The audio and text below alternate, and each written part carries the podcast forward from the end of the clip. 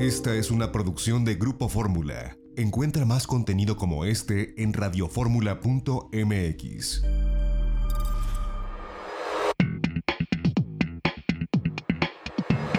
De viaje en Fórmula con José Antonio López Sosa.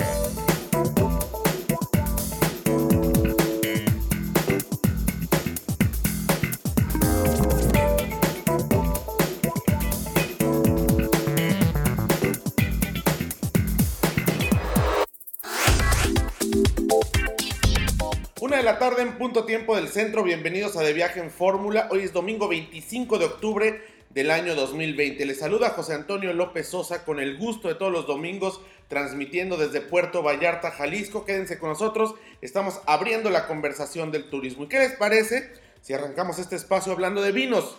Un buen vino para este otoño, ¿qué tal? Y de Ribera del Duero. Es una entrevista muy interesante que tenemos. Pues muchas gracias por tomarnos esta comunicación desde Europa para la audiencia de Grupo Fórmula en la República Mexicana. Eh, Andrés, muchas gracias. ¿Cómo estás? ¿Cómo va la cosa allá en Europa? Eh, mucho vino y bueno, pues esperando que todo se vaya normalizando. ¿Qué tal, José Antonio? Un saludo a todos los amigos de México, que es nuestra segunda casa. Y por aquí en Europa, pues sí, las cosas complicadas, con, con preocupación por esta segunda ola del virus que no se esperaba que fuese tan fuerte como la primera y en algunos países está siendo muy, muy dura, como es el caso de España, de Bélgica, de Alemania. Y estamos ahí con esa preocupación, pero, pero ojalá ya el verano que viene tengamos optimismo en el verano europeo y, y podamos volver a salir con esa alegría que nos caracteriza a todos los latinos, ¿no? Eh, eso lo esperamos con, y, y, seguramente así será. Oye, bueno, pues eh, estos vinos, Emilio Moro, eh, realmente son eh, pues ya un icono ¿no? de, la vinicultura española eh, en México. Tienen ustedes una eh, amplia gama de pues penetración en el mercado mexicano y están ustedes en la Ribera del Duero, que bueno, pues es una de las regiones vinícolas, me parece, más extraordinarias, no solamente de España, sino del mundo, ¿no? Sin duda, la Ribera del Duero es una región que, igual no es tan conocida como La Rioja, que empezó porque es mucho más antigua, La Rioja en España, pero la Ribera del Duero y donde estamos nosotros, en la milla de oro de la Ribera del Duero, es uno de los mejores vinos del mundo, sin duda alguna. Y calidad-precio le mira a la cara a cualquier vino del mundo francés, italiano, americano. Al final se hacen vinos buenos en todo el mundo, pero en la Ribera del Duero, es, es en esa milla concre en concreto donde está ubicado a Pesquera de Duero, que es nuestra casa, se hacen varios de los mejores vinos del mundo, como es el caso de Bodegas Emilio Moro, como es el caso de Vega Sicilia o de otras bodegas que hay por ahí. Claro, en el caso de Emilio Moro, cuéntanos cuáles son las características que hacen a sus etiquetas eh, diferencias. ¿Cuáles son estos factores diferenciales con lo que podemos encontrar en el mercado? Que afortunadamente en México cada vez son más amplias las opciones.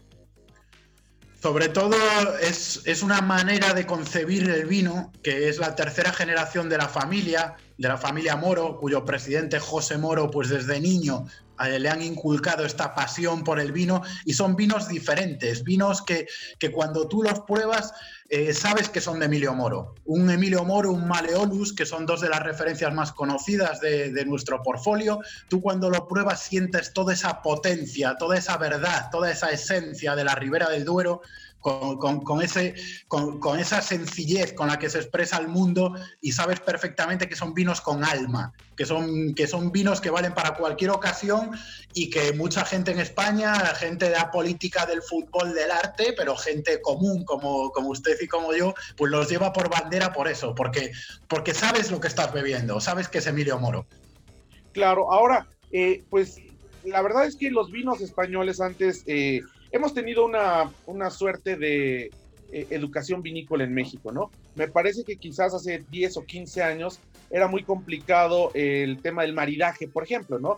Eran eh, los vinos españoles, que siempre han tenido buena presencia en México, pues eran eh, recomendados para alta gastronomía, que sigue siendo, es una delicia, ¿no?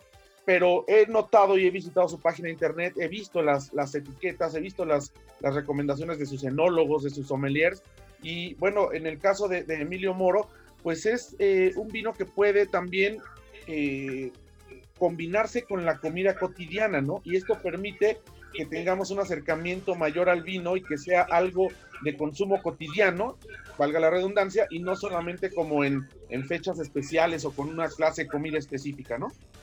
Eh, por supuesto, por supuestísimo, es un, es un vino que se puede consumir y que se debe consumir en el día a día, porque con moderación ya sabemos las propiedades antioxidantes que, tiene el vino y que recomiendan todos los médicos de medicina deportiva, a atletas, a futbolistas. Y el vino Emilio Moro es un vino al final de un viñedo absolutamente natural. De hecho, nosotros tenemos un vino ecológico que es la Felisa, porque lo certificamos como ecológico, pero podríamos certificar toda la parcela, todas las parcelas de Emilio Moro como ecológicos si quisiésemos, porque nosotros eh, evidentemente tenemos el máximo respeto eh, por la naturaleza, por el tratamiento natural, por darle esas propiedades y dejar que el vino se exprese de su mejor manera y por eso en su justa medida un vino de Emilio Moro que es un vino de calidad y de precio razonablemente bueno, pues eh, para tener esa calidad top pues al final es súper saludable y no te dejas en el bolsillo como, como con un vino francés, que para obtener un vino francés de esa calidad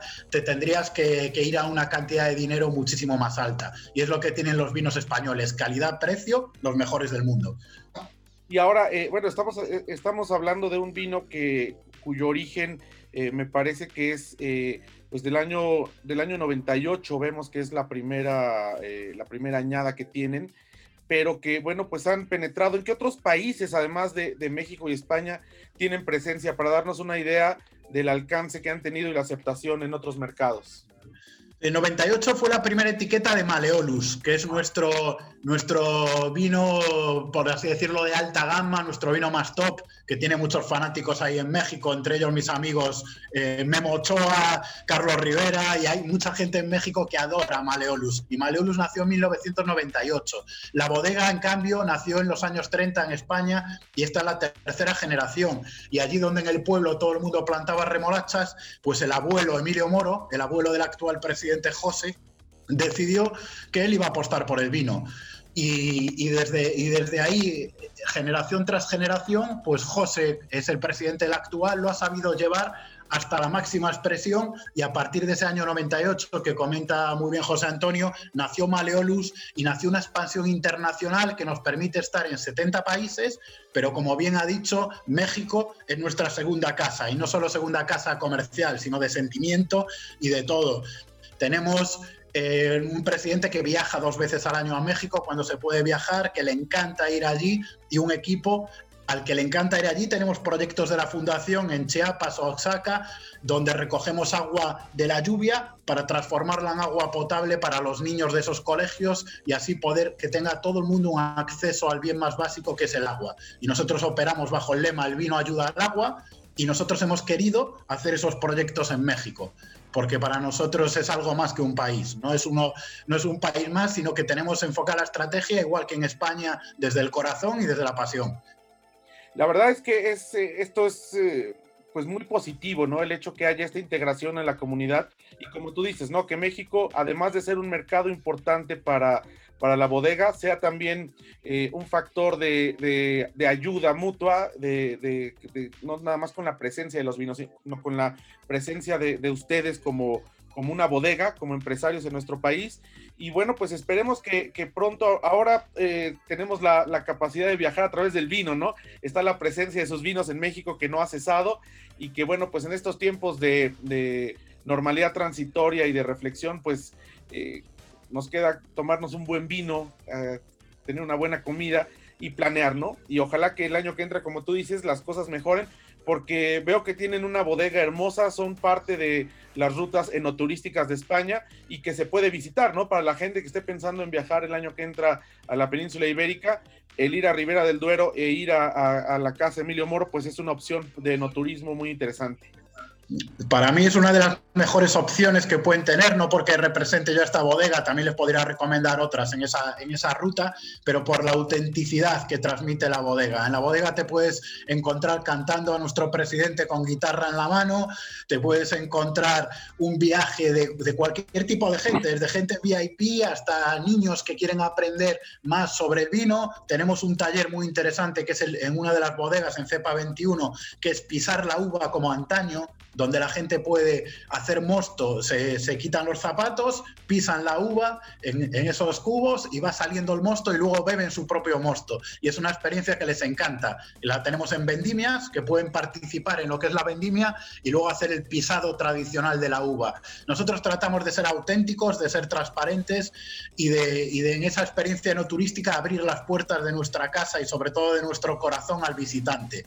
Ya no se trata de ponerte unas gafas virtuales y ver cosas en 3D, o se, trata de ser, es un mundo, yo creo, el mundo de la comunicación, del vino y en general el mundo eh, el año que viene va a ser un año de mucha transparencia, de mucha autenticidad y donde la gente ya quiere ver gente de verdad.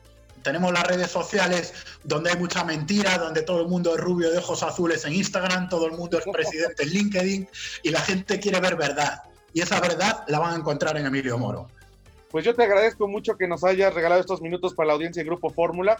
Y bueno, pues invitamos a la, gente a que pruebe sus etiquetas, a que pruebe Emilio Moro, que está tanto en tiendas de conveniencia como en eh, centros de consumo, ahora que se están reaperturando los, los centros de consumo en México con la sana distancia, con los protocolos sanitarios, ya, ya, se puede eh, ir saliendo poco a poco y bueno, pues es una buena oportunidad para acercarnos a esta bodega y pues igual esperamos verles pronto por acá por México en tanto la situación lo permita para poder hablar más de vinos y para poder pues eh, escuchar a los especialistas. Será un placer, José Antonio. Muchísimas gracias a todos y saludos a todo México. Muchísimas gracias. Por último, la página de internet donde la gente puede conocer más de la bodega y de las diferentes etiquetas, no solamente Emilio Moro. ¿En qué página?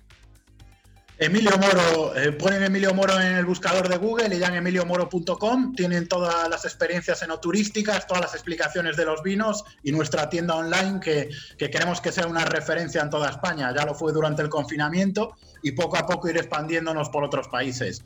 Así que ahí nos encontrarán. Perfecto, muchísimas gracias. Muchísimas gracias, José Antonio. Un saludo a todos. Esta fue una producción de Grupo Fórmula. Encuentra más contenido como este en radioformula.mx.